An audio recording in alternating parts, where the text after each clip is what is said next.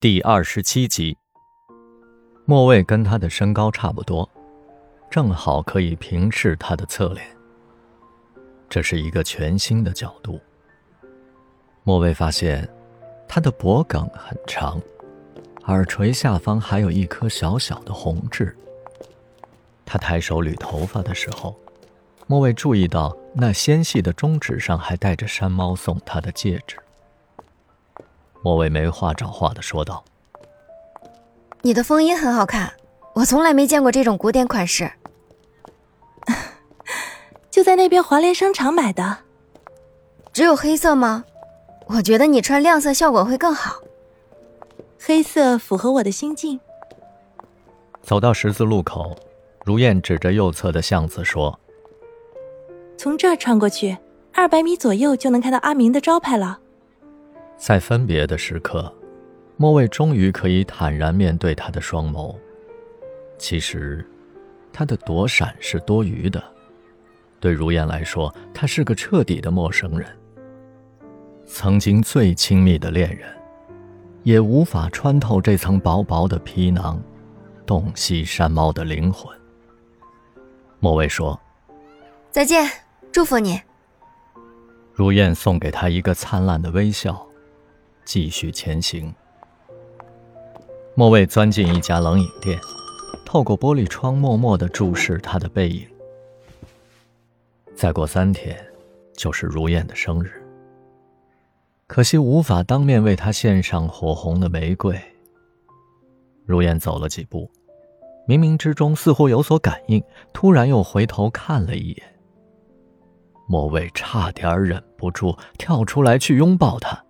他把指甲狠狠地掐进木头门框，眼睁睁地看着那个曾经属于山猫的姑娘飘然远去。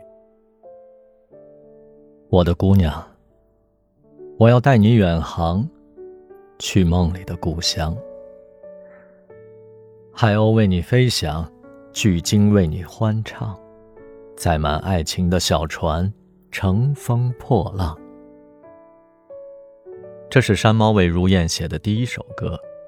他们相遇在大雨滂沱的日子，雨不知因何而起，一发不可收拾，正若情不知所起，一往而深。炎炎六月，山猫给乐队揽了个活儿，在华宇商场门口搭台演出，帮一家台湾化妆品做推广。